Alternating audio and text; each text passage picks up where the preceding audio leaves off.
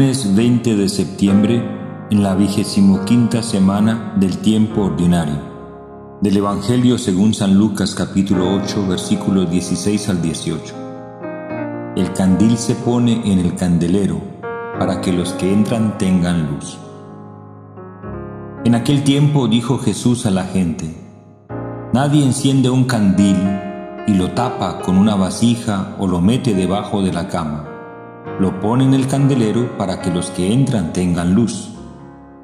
Nada hay oculto que no llegue a descubrirse, nada secreto que no llegue a saberse o a hacerse público. A ver si me escucháis bien, al que tiene se le dará, al que no tiene se le quitará hasta lo que cree tener. Palabra del Señor. Gloria a ti, Señor Jesús.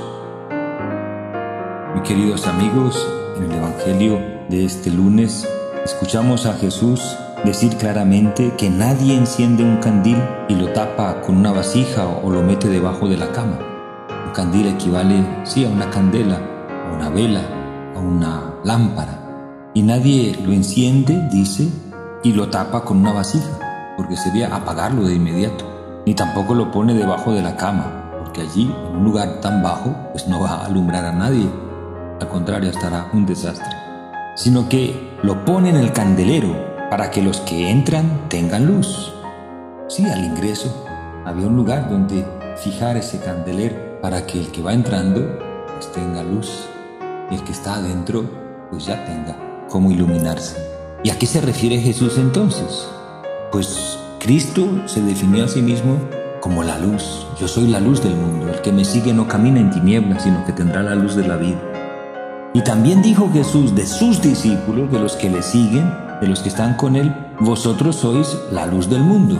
Por lo tanto, el candil somos cada uno de nosotros, habiendo recibido en nuestro bautismo el don del Espíritu Santo y llamados por lo tanto a ser luz del mundo. Vale decir, a vivir en nuestra propia vida personal esa santidad de Dios, pero al mismo tiempo a propender por santificar la vida de los demás y el mundo entero, con nuestro trabajo cotidiano, con nuestro humilde proceder cada día, ofreciendo a Dios nuestras obras y entregando en el desempeño de nuestras tareas y de nuestras responsabilidades, pues lo mejor de nosotros mismos, lo que de Dios hemos recibido, entregando entonces lo mejor, sí, para gloria de Dios, para bien de las almas y para nuestra propia santificación. Eso es ser luz.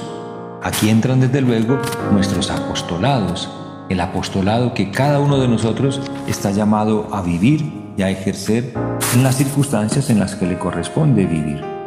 Estamos llamados entonces a iluminar. El Concilio Vaticano II puso de relieve la obligación del apostolado, derecho y deber que nace del bautismo y de la confirmación, hasta el punto de que formando el cristiano, parte del cuerpo místico, el miembro que no contribuye según su medida al aumento de este cuerpo, hay que decir que no aprovecha ni a la iglesia ni a sí mismo.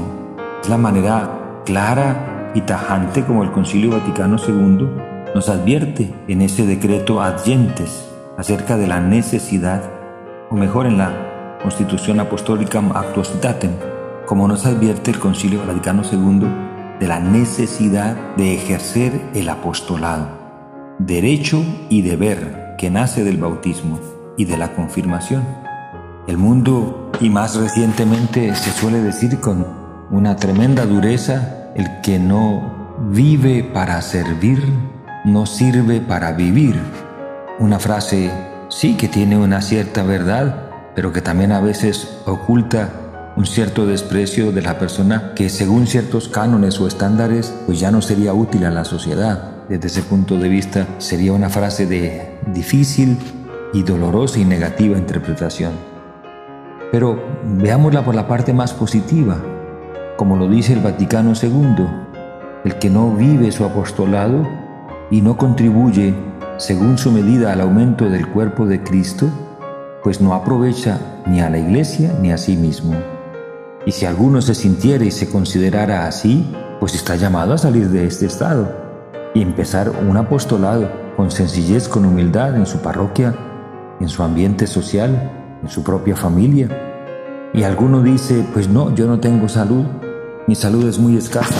Pues también para el enfermo hay apostolado. Existe el apostolado de la oración, del ofrecimiento de los propios sufrimientos por la santificación propia y del mundo. El apostolado entonces de la intercesión. Esas son oportunidades que le quedan también al enfermo. Y agrega Jesús que nada hay oculto que no llegue a descubrirse. Es decir, lo que hemos recibido en lo sencillo de nuestro corazón debe volverse pues luz para los demás.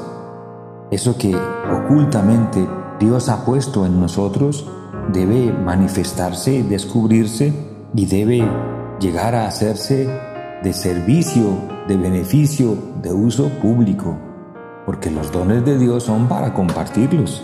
Y por eso el que se haya negado a esta forma de vivir, el que se haya negado a compartir de los dones que de Dios ha recibido, el que no haya querido poner entonces a producir e incrementar esos dones y esas gracias, será el que se encuentre con las manos vacías. Y allí es donde Jesús dice, al que tiene, se le dará. Al que no tiene, se le quitará hasta lo que cree tener. Porque la negligencia, el no querer poner al servicio de los otros los dones que de Dios hemos recibido, es en verdad un arriesgarse y exponerse a perderlo todo, como en la parábola de los talentos. Hoy supliquemos a nuestro Señor la gracia de ser hombres y mujeres capaces de fructificar los dones que de Dios hemos recibido en el bautismo, en la confirmación y en los demás sacramentos a lo largo de nuestra vida, para que en viendo los demás el fruto de nuestras obras den gloria al Padre que está en los cielos. Shalom.